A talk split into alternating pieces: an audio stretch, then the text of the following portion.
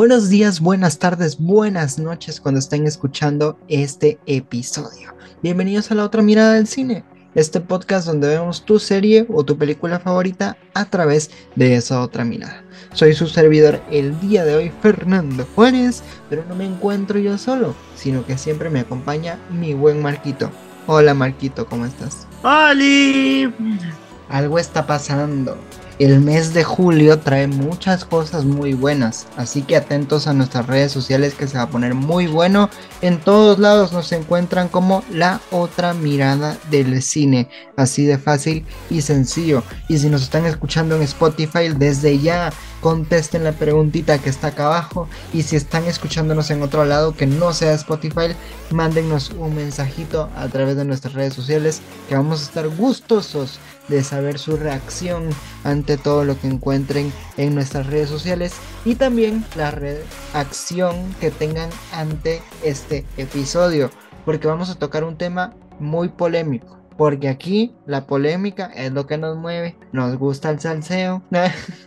Entonces, ahí donde vemos polémica, ahí vamos. Ahí va Marquitos, ahí va Fer y todo. ¿Por qué? Porque vamos a hablar de live action de la sirenita ya que pasó todo el furor, todas las críticas, que sí, que no, que u, que a, que aquí, que allá, ahora sí, vamos a hablar verdaderamente si nos gustó o no nos gustó la película, qué sucedió después de todas las polémicas y de todo un poco. Así que este programa se va a poner buenísimo.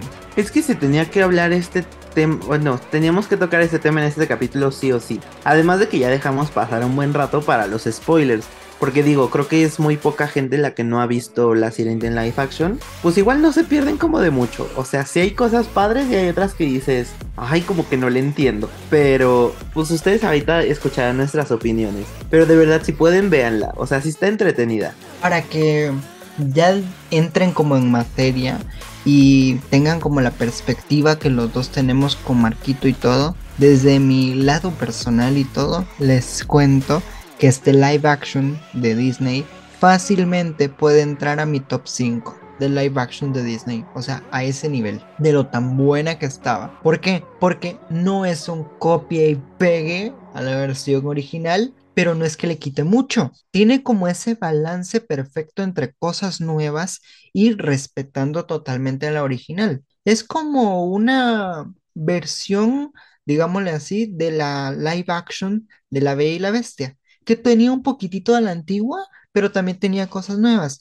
Eso mismo está sucediendo acá. No sé si a la larga fue porque teníamos un cast diverso, muy fresco y todo, que le dieron un tinte diferente a la película, pero en sí, sí nos sumergimos debajo del mar con esta película, que sin duda alguna trae todos los elementos de la clásica a la actualidad y le da un nuevo saborcito de boca. Porque ustedes saben, yo siempre vengo con datos curiosos e interesantes y les cuento que muchas de las letras de las canciones de la película tuvieron que ser cambiadas o modificadas un poquitito porque en aquella época estaba socialmente bien aceptado algunas cosas que decían algunas letras, pero ahora ya no. Entonces algunas canciones sí sufrieron algunos cambios estructurales como tal, pero en sí todas las canciones están, no quitaron ninguna. Al contrario, hasta agregaron nuevas, ¿eh? Ah, sí me enteré de ese chisme, que incluso el mero, pues no sé si creador o co-creador o algo así de los que escribieron las canciones,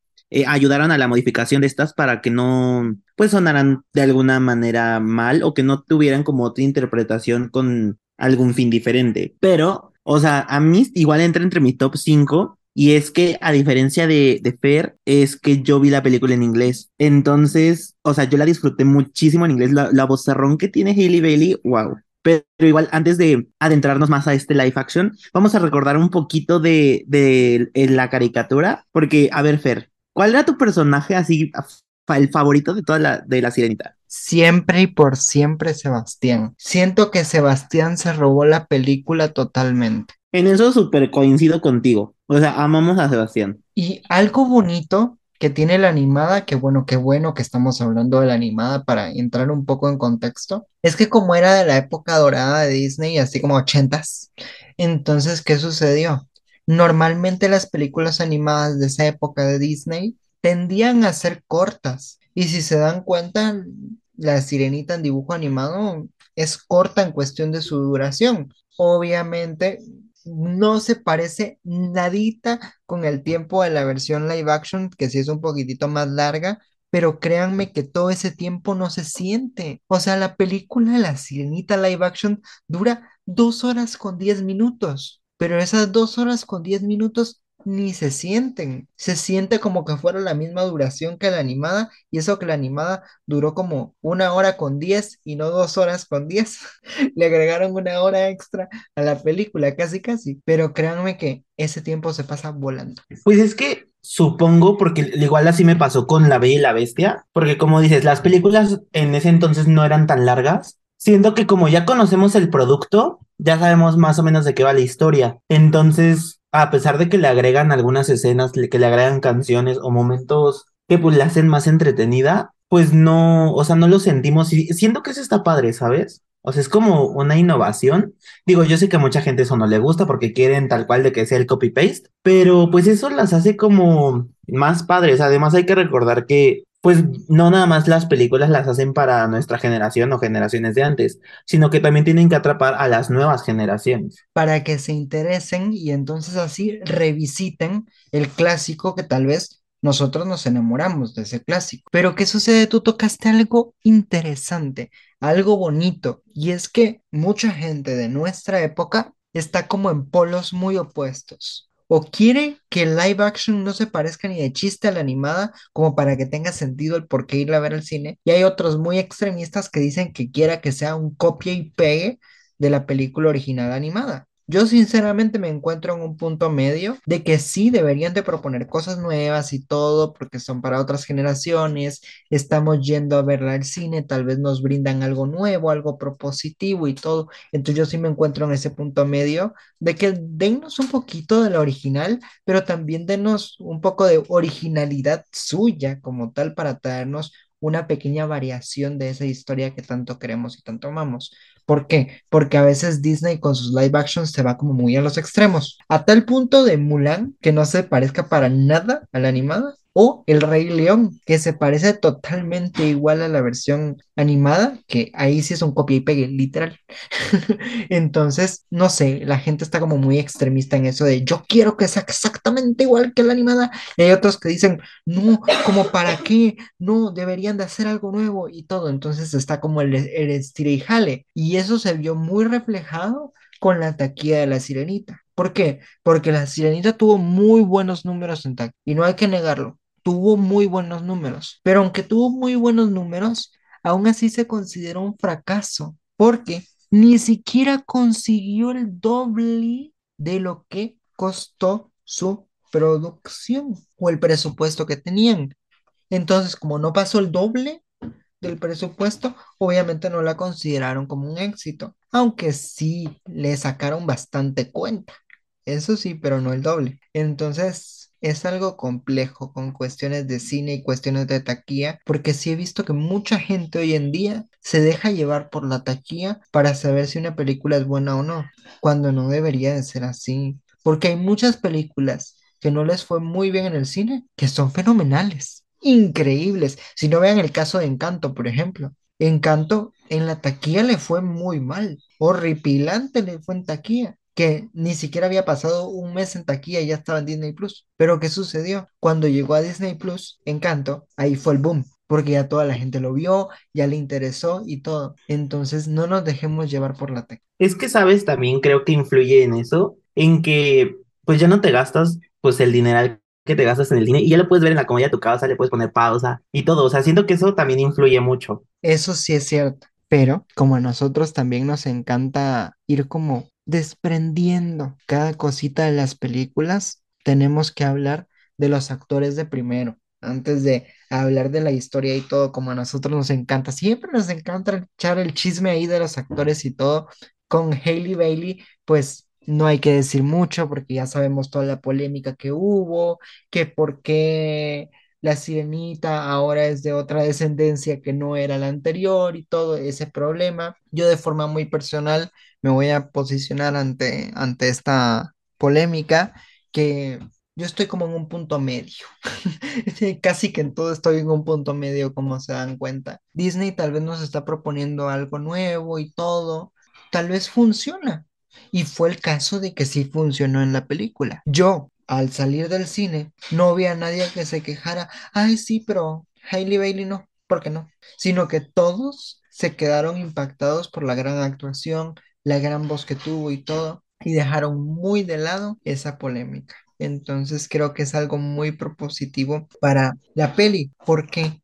Porque antes de que se estrenara, se hizo mucha campaña negra para esta peli, para que no tuviera el alcance que pues tuvo en el cine. Sin ir muy lejos, allá en México, un medio muy famoso y todo, pues le hizo esa entrevista que luego le dio la vuelta al mundo pero así sucedieron un montón de cosas muy, muy malas para el marketing de la película, si quieren verlo así. Pero hay una teoría que dicen que media vez hablen bien o mal, lo importante es que hablen, dicen por ahí. Entonces creo que a la larga, que hablaran de la película, ya sea bien o mal, creo que también le funcionó a Disney para que la gente verdaderamente quiera ir a ver la película. En eso tienes muchísima razón, amigo. De hecho, creo que a mí se me hace como innecesario estar tachando a las personas por el, por su color de piel o por cualquier así cosa. Se me hace muy innecesario. O sea, aquí lo que estamos viendo es el talento, no estamos viendo el color de piel ni nada de eso. O sea, no, no entiendo todavía el por qué tanto revuelo. O sea, en primera ni siquiera sabemos si existen las sirenas o si tienen piel de color, quién sabe. O sea, nadie sabe cómo son. No entiendo por qué desde ahí se alteraron todo el mundo. Y aparte, si te das cuenta, Hailey Bailey tiene una voz como que verdaderamente fuera una princesa de Disney. O sea, su voz es fenomenal, es magnífica, es como estar viendo a las princesas clásicas de Disney cantar verdaderamente. O sea, tiene una voz 100% angelical y creo que el casteo de ella le dieron al clavo, en el sentido de que tú decías que vemos el talento y no al artista. Entonces, ella a la hora de que vieron su talento, dijeron, ella es nuestra sirenita, ella tiene que ser nuestra sirenita, porque el talento que se carga esta chica, fenomenal. Lo que sí me sorprendió y lo tengo que admitir, y ahí mi modo fan gritó así como, ¡ay, sí! Es con el personaje de Eric, que este personaje de Eric lo hacen, lo hace Jonah King o algo así creo que se llama más o menos. A este actor yo lo amo, yo lo amo desde hace años porque él salió en una de mis películas favoritas y hasta la fecha del día de hoy es una de mis favoritas que se llama Mis huellas a casa. Él fue el protagonista de esta película. Entonces, al ver que iba a ser el príncipe Erika aquí en La Sirenita, dije, sí, sí, por favor lo necesitaba. Y aparte, físicamente hablando, sí se parece al Eric de la animada, así tal cual como que fuera su versión live action, así, hecho y derecho. Y aparte, yo no sabía que el actor cantaba hasta que lo vimos en la película y todo. Yo dije, qué voz, ese hombre lo tiene todo. No, sí, y de hecho, o sea, déjame decirte que tal vez esto eh, influía mucho como en, en la manera de pensar de muchos, pero creo que la versión de la caricatura tiene mejores canciones en español que en inglés pero en la versión live action hay muchas canciones que en inglés me gustaron más que en español. Yo que sí la vi directamente en español y no la vi en inglés como tú, yo creo que sí me encantaron las canciones en versión latino y todo, porque como que iban acompañando la historia y todo, y ese es el fin de una canción cuando son musical, pero siento que le dieron muy al clavo con los doblajistas también. La doblajista de La Sirenita directamente, que ahorita no sé quién es, no me acuerdo el nombre, lo siento, perdón. Pero ella también tiene una voz como muy de princesa de Disney, entonces sí le atinaron muy al clavo. Yo creo que con cada uno sí fueron muy minuciosos a la hora de buscar. Ahorita la rápida se me viene un dato súper curioso y es de que Carla Medina hace el papel de Scrubbles aquí en La Sirenita y todo. Y lo más chistoso es que yo estaba viendo una entrevista que le estaban haciendo a ella y ella cuando le, le propusieron audicionar para esta película La Sirenita y quedó en el papel, cuando estaba haciendo las audiciones dijo, ah, pero es que Scrolls va a rapear en esta película. sin ella haber visto la película, sin ella saber nada ni nada. Y entonces los que estaban haciendo el casting solo se quedaron con cara de extrañados de ¿cómo sabes eso? Y todo encaja en algo en específico, en Lin Manuel Miranda. ¿Por qué? Porque Lin Manuel Miranda es un mago con los musicales y todo, pero siempre Lin Manuel Miranda, su firma clásica en una película es poner en alguna canción algún rap, en cualquier canción. Y justo la canción de Scrolls era la que más se asemejaba con un rap. Y como aparte en su versión inglés era Aquafina la que hace la voz de Scrolls, entonces todo cuadraba para Carla Medina, porque decía, sin inglés lo va a hacer Aquafina, tiene que haber un rap porque ella es muy buena rapeando. Entonces fue cuando en la audición dijo, pero Scrolls rapea. Entonces yo les puedo hacer la audición rapeando para que vean que sí lo puedo hacer. Porque la idea es que en la audición solo cantaran. Cualquier canción, pero cantaran. Pero ella quiso rapear y se quedó con el papel. Y justo su personaje era el que rapeaba. Amigo, te juro que amo los datos curiosos que siempre nos das. O sea, siempre me dejas así como de, oh my god, yo no sabía eso. O sea, te juro que es como, a ver, sigue, sigue. O sea, wow. Pero sí hay que reconocer que el cast es, es fenomenal. Pero siento que se basaron mucho también, como dices, en los espectáculos de Broadway. O sea, sí es muy, muy Broadway la película. Pero creo que llegó el momento perfecto del programa donde o aquí mucha gente nos va a dejar de escuchar o mucha gente le va a decir a otra persona, mira, escúchalo desde este minuto en específico en adelante, porque creo que aquí nos vamos a meter en una controversia potente, potente. ¿Por qué? Porque el personaje de Úrsula también dio mucho de qué hablar, demasiado al nivel de que mucha gente estaba diciendo que Melissa McCarthy no tuvo que haber sido Úrsula, sino que tuvo que haber sido un drag o una drag y todo. Pero yo amo tanto a Melissa McCarthy que no me importó que no fuera una persona drag y todo, yo me disfruté su papel de principio a fin, aunque no salió mucho en la película. Siento que fue un personaje muy desperdiciado en esta peli porque creo que quedó muy rezagada y solo en momentos como muy clave salía, pero fuera de ahí no. Pero a pesar de eso, creo que ella hizo un buen papel. Yo sí difiero contigo, amigo. A mí no me gustó. Siento que le faltó ese punch grande para decir, güey, es Úrsula. Y es que también Úrsula es de los personajes más icónicos, bueno, de los villanos más icónicos de Disney. Y, o sea, a mí en lo personal sí me hubiera gustado que hubiera sido representado por un artista drag, pero Disney le tuvo miedo al éxito. Eso sí es cierto.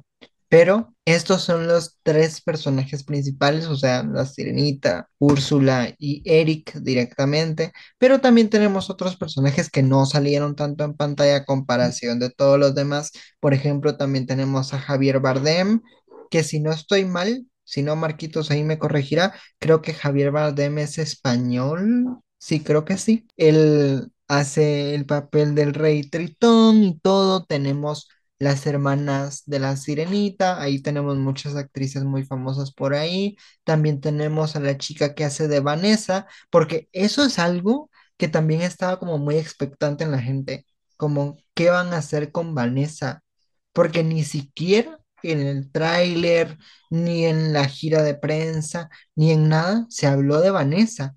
Entonces la gente tenía miedo de que Vanessa no fuera incorporada en esta versión live action.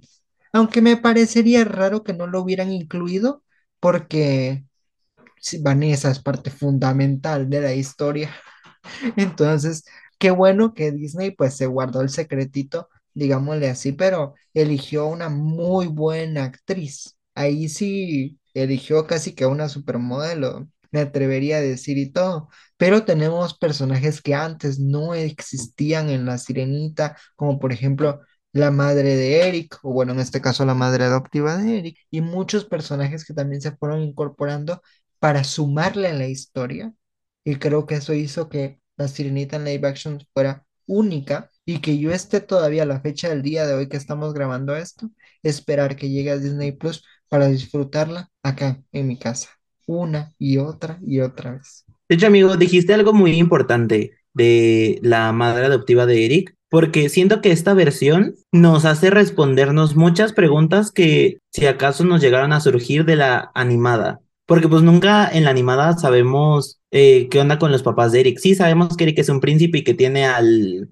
a sus ayudantes y a los que trabajan en el castillo y lo que quieras, pero pues nunca menciona nada de los papás. Entonces siento que estuvo, o sea, hay partes de, del live action que están muy bien justificados. O bueno, yo así lo encuentro así. Porque dices, ahora ya nos muestran a la mamá. De hecho, igual siento que es como el mismo caso de las hermanas de Ariel, que pues ya ves que son un buen, que son como 10. Bueno, yo estaba viendo en TikTok. Digo, la verdad no sé si sea el 100, pero unos dicen que representan como a los, a los mares, a, a los 6, 7 mares, y otros que representan pues como a cada mm, cultura. Entonces, siento que sí aporta como mucho esa parte y eso no lo sentí tanto como inclusión forzada, ¿sabes? Exacto, porque el rey Tritón pues tuvo un montón de hijos en los diferentes mares o en los siete mares y todo, y tiene un poco de sentido porque cada una pues tiene una descendencia totalmente diferente. Lo que se me hizo muy curioso es que todas fueron mujeres.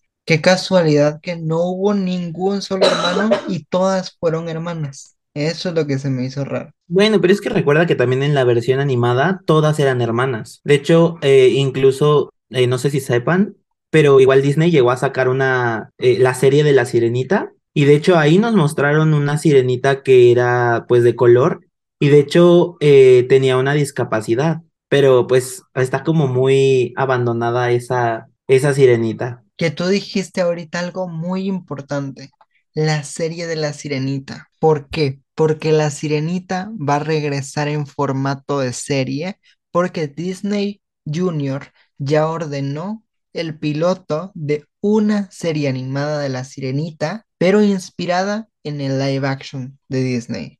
Eso quiere decir que la sirenita de Hailey Bailey va a ser la protagonista de esta serie directo para Disney Junior que muy pronto vamos a disfrutar en Disney Plus respectivamente. Yo, amigos, ¿sabes también qué, qué me está acordando?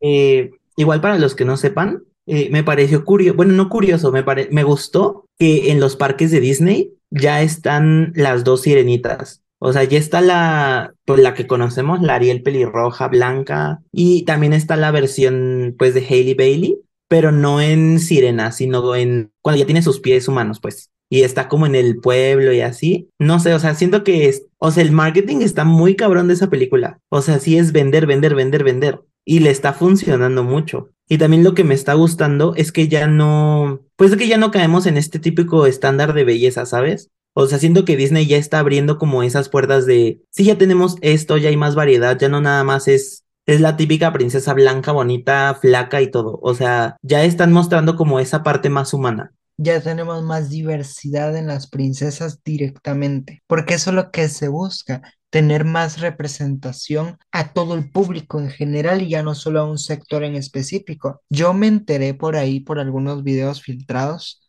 en internet, que varias niñas de color y todo estaban muy emocionadas de ver esta sirenita porque al fin se estaban viendo representadas en la pantalla. Entonces eso es algo muy bonito porque así no solo un grupo en específico de personas se va a sentir representado, sino todos en general, todos en el planeta. ¿Por qué? Porque ya tuvimos a una princesa china, que en este caso fue Mulan, ya tuvimos ahí guiño guiño con la cultura china.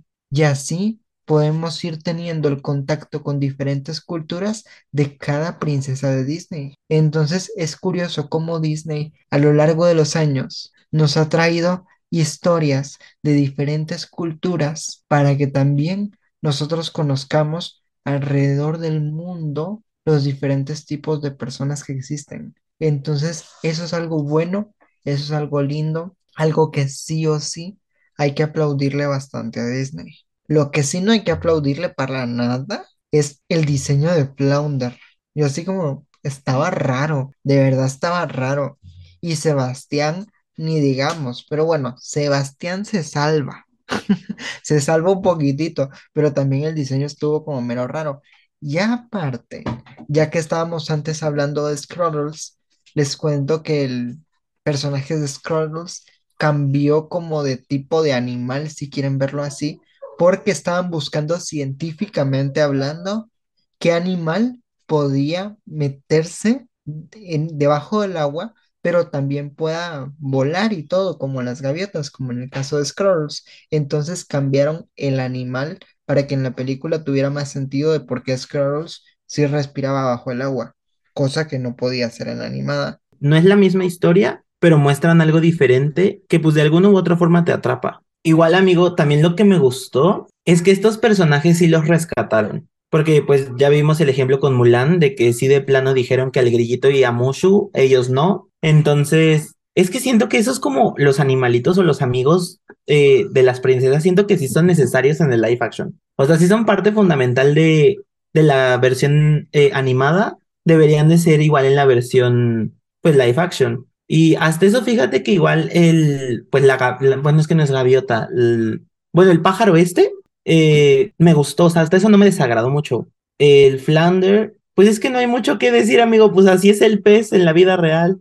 O sea, es una mojarra, pues como plateada con cositas amarillas. Entonces, digo, lo hubieran hecho como más caricaturesco, ¿no? O sea, no tan, tan real. Y siento que eso igual les hubiera funcionado para Sebastián, porque como que o sea, a mí lo que no me gustó fueron los ojos de Sebastián. Eran como dos palitos ahí asomados. O sea, no, digo, no sé si así los tengan los cangrejos, pero no sé, se veía raro. Era como, o sea, sí, pero sus ojitos me brincan mucho. Es que en ese caso sí trataron de ser lo más realistas posible en el diseño en sí de los personajes. Por lo que te contaba de Scrolls específicamente, que tuvieron que buscar un ave que verdaderamente pudiera estar tanto bajo del agua como arriba. Entonces sí se metieron ahí bien a la investigación y todo. Pero lo que también me gustó de la película, ay, nosotros solo hablando de cosas buenas de la película, no, hombre, es que sí estuvo buena, vayan a verla, de verdad, todavía está en el cine, en el momento que estamos grabando esto y todo, y en el momento que se está publicando, pues todavía está en el cine, pero ya casi se va, entonces disfrútenla en pantalla grande porque en pantalla grande es toda una experiencia. De verdad que con la acompañante que yo iba viendo la película y todo, cuando la fui a ver al cine, hasta lloró mi acompañante. Con eso les digo todo, de verdad.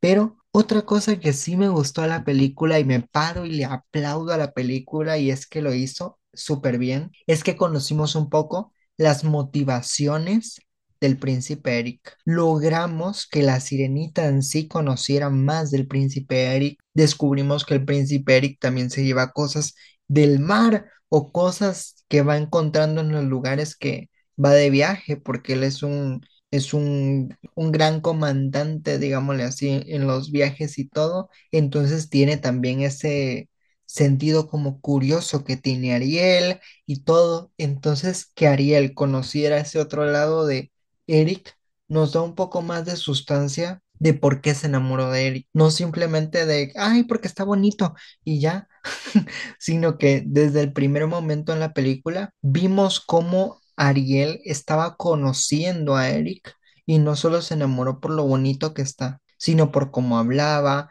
por lo que hacía, hasta por lo que no hacía y todo. Porque si se dan cuenta en la escena del barco casi al iniciar la película y todo, pues Ariel se acerca al barco y escucha lo que dice Eric. Entonces cuando escucha lo que dice Eric, ya como que se acerca más, le presta más atención y todo. Entonces vemos cómo se va enamorando de Eric como persona y no de Eric como se ve. Y creo que ese es un cambio sutil, pero muy bueno para las generaciones de hoy en día. De decir, mira, no te enamores solo porque el envoltorio está bonito, ¿va?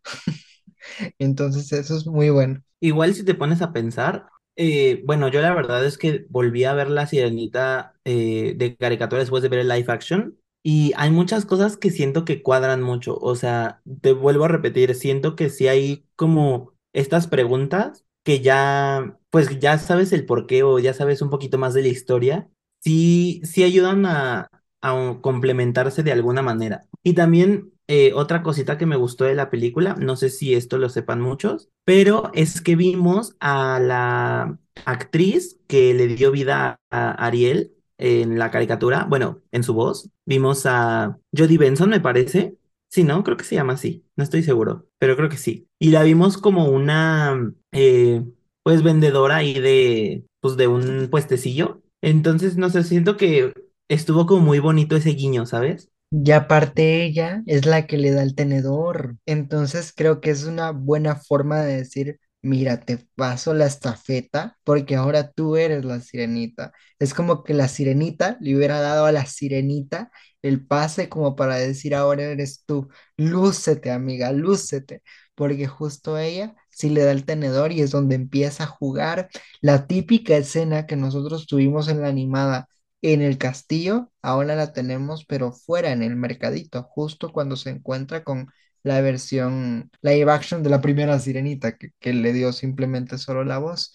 Pero como dice Marquito, es algo lindo, un buen toque, un lindo detalle. Creo que Disney se preocupa tanto por los detalles que creo que es ahí de donde viene la magia también de los live actions de Disney y el por qué se están realizando. Yo no estoy ni a favor ni en contra de que se hagan live actions, o sea, si Disney quiere hacer live actions, pues ahí me va a tener viéndolos porque a mí me encantan, pero, pero sí he visto mucha gente que dice no, que ya paren los live actions. Ya no están arruinando toda nuestra infancia y todo lo que he escuchado por ahí. Y yo opino que no, no la están arruinando. Básicamente solo la están arruinando si tú quieres que te la arruinen, porque no te la están arruinando. Creo que estas versiones live actions lo que están ayudando es que las nuevas generaciones, así como decía Marquitos, puedan conocer historias de grandes clásicos que puedan luego preguntar y nosotros les digamos si es que viene de un clásico que salió en tal fecha y todo, y los niños de forma muy curiosa, pues tal vez vayan a ver la versión live action o no, quién quita. Porque a lo largo de la historia hemos visto un refrito de historias sin fin. ¿Por qué? Porque les voy a contar otro dato curioso.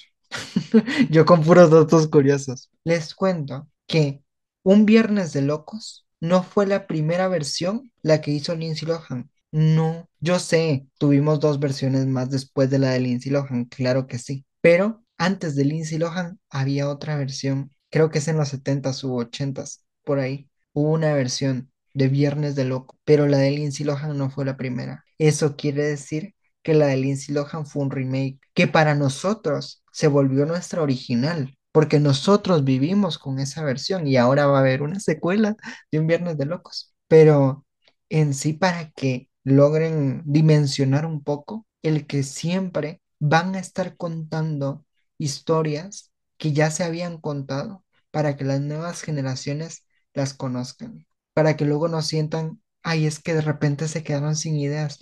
No, esto ya se viene haciendo desde hace un montón de tiempo. Solo que hasta ahora nos estamos dando cuenta porque ahora tenemos más acceso a la información, no como antes. Pero créanme que eso siempre ha pasado y va a seguir pasando. Eso te lo super aplaudo, amigo. Tienes toda la boca llena de razón. O sea, y es que no nada más ha sido esa. También tenemos el ejemplo de, este, ¿cómo se llaman las gemelas?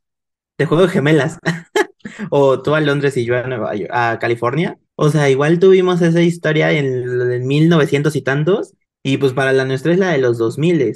Entonces, yo La creo que de también Herbie también, la de Herbie. en Herbie hay muchas películas de, bueno, de Herbie tiene un multiverso también, pero, o sea, siento que no hay que cerrarnos al luego, luego a decir no. Incluso creo que está padre ver como las películas de antes, o sea, antes de la versión que ya conocemos, porque pues de alguna u otra forma todas tienen mejoras. O sea, volvemos aquí al tema de la sirenita. O sea, tuvo, pues sí, eh, nuevas canciones, nuevos personajes, y pues de alguna forma eso las hace igual únicas y que igual las podamos seguir disfrutando.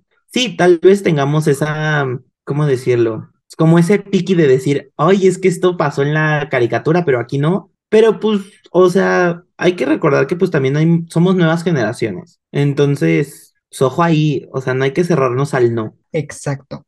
No hay que dejarnos guiar por opiniones, reseñas que puedan hacer en internet y todo, sino que siempre, acá en la otra mirada del cine, te invitamos a ver alguna serie o alguna película y que tú mismo que estás del otro lado, des tu punto de vista, des tu opinión ante esa serie y esa película, porque no nos dejemos llevar por las opiniones de los demás para ver si en realidad va a estar buena o no va a estar buena. Porque para mí pueda que me guste algo que tal vez para la otra persona no, o de forma inversa también. Y es aceptable, porque cada uno tenemos nuestro propio juicio de valor, pero depende de cómo tú veas la película, es depende de cómo la disfrutes.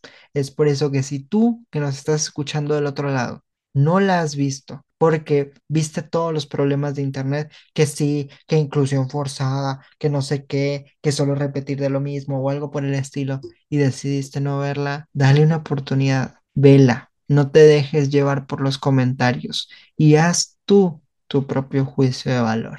Y para ti, persona que ya la hayas visto y todo, y la disfrutaste, qué bueno que la disfrutaste. Espero que cuando llegue a Disney Plus, pues la puedas ver muchas veces más.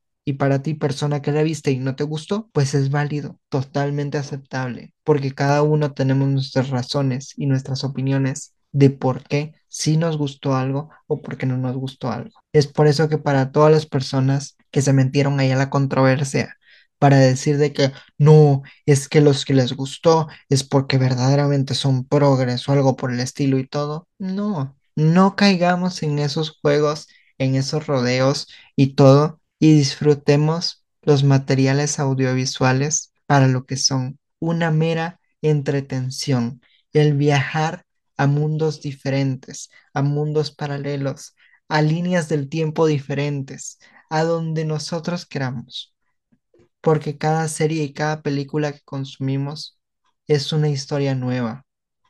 Y como es una historia nueva, nos vamos embarcando hacia horizontes diferentes, algo nunca antes visto, porque cada serie o cada película es toda una aventura, así como lo fue La Sirenita en live action, porque sí, nos trajeron la original, pero dándole un poquitito más de sabor con una pequeña vuelta de tuerca por ahí en algunas cosas, pero que sin duda marcó la diferencia. Uy, y los live action que nos faltan, amigo. O sea, hay que recordar que pues también se viene Lily Stitch. Eh, también hay muchos rumores que se viene un Viernes de Locos 2, igual con Lindsay Lohan y está Jamie Lee Curtis. O sea, hay muchísima variedad. Porque aunque pues yo he llegado a pensar que a veces Disney se queda sin ideas, creo que esas ideas las reinventa. Entonces, o sea, como que yo estoy igual en un punto medio de si me gusta, no me gusta, pero quiero ver más, no sé. Así que tú que nos estás escuchando del otro lado, déjanos acá abajito en la pregunta que vas a encontrar acá abajito, si te gustó o no te gustó la película, si la has visto o no la has visto, acá abajito todo te lo vamos a leer. O si nos estás escuchando en algún otro lugar que no sea Spotify, como por ejemplo Apple Podcast, Google Podcast, etcétera, etcétera, etcétera, pues nos puedes encontrar en todas las redes sociales como la otra mirada del cine y gustosamente pues vamos a estar leyendo todos tus comentarios si en dado caso te gustó o no te gustó y a seguir disfrutando los live actions que se vienen porque como dice ahí Marquito se vienen muchos live actions como la de Lilo y Stitch se viene el live action de Barbie hay rumores por ahí que va a haber un live action de Pocahontas, pero no sabemos. Hasta ahorita solo es un rumorcito. Entonces se vienen muchos buenos live actions. También se viene El Zorro y el Sabueso en live action. Entonces Disney viene preparando muchos buenos live actions. Así que los live actions vinieron para quedarse. Es que dijiste Barbie y Barbie no es de Disney. Bambi. Ah, Bambi. Ay, no, entonces yo soy el sordo. Perdóname. No hay problema, Bambi. Ay, te corté tu inspiración, perdóname. Tú sigue, tú sigue. No hay problema. Desde que salió 101 Dálmatas en live action, ese fue el primer live action en esencia que tuvo Disney. Pero imagínense, fue hace años, cuando los live actions ni siquiera estaban de moda. Pero de ahí empezaron a salir uno tras otro y dijeron, ah, Disney trae la era de los live actions. No, eso es lo que ya viene desde hace años. Solo que ahora es más frecuente que antes y es por eso que nos dimos cuenta. Cuéntenoslo como les dijimos aquí abajito en las redes sociales o en todo, si les gusta también los live actions o no. Nos va a encantar también saber su opinión. Y espero que este programa tan especial de La Sirenita les haya gustado tanto como nosotros a la hora de grabar este episodio, porque sin duda alguna es una gran película, es un live action fenomenal que como dijimos al principio del, programa, muy bien puede entrar en nuestro top 5, sin duda alguna. Yo hasta lo pondría en el puesto número 12, ¿eh? porque les voy a decir algo. Nadie va a mover del primer lugar a Aladdin. siento que hasta la fecha del día de hoy Aladdin es el mejor live action que ha tenido Disney como tal. Pero en primer lugar, pero en segundo dejaría la sirenita. Porque para los que están al pendiente de cuáles son los otros tres, les cuento que en los otros tres está Cruella, está La Bella y la Bestia y está Christopher Robin, un reencuentro inolvidable. Entonces ese es como mi top 5 de live actions. Pero para despedirnos, que Marquitos nos cuente su top 5 de live actions favoritos. Mi top 5. Yo creo que el número 1 sí tengo a La Bella y la Bestia. Y yo sí soy fan. Digo, a la también me gusta, pero pues no.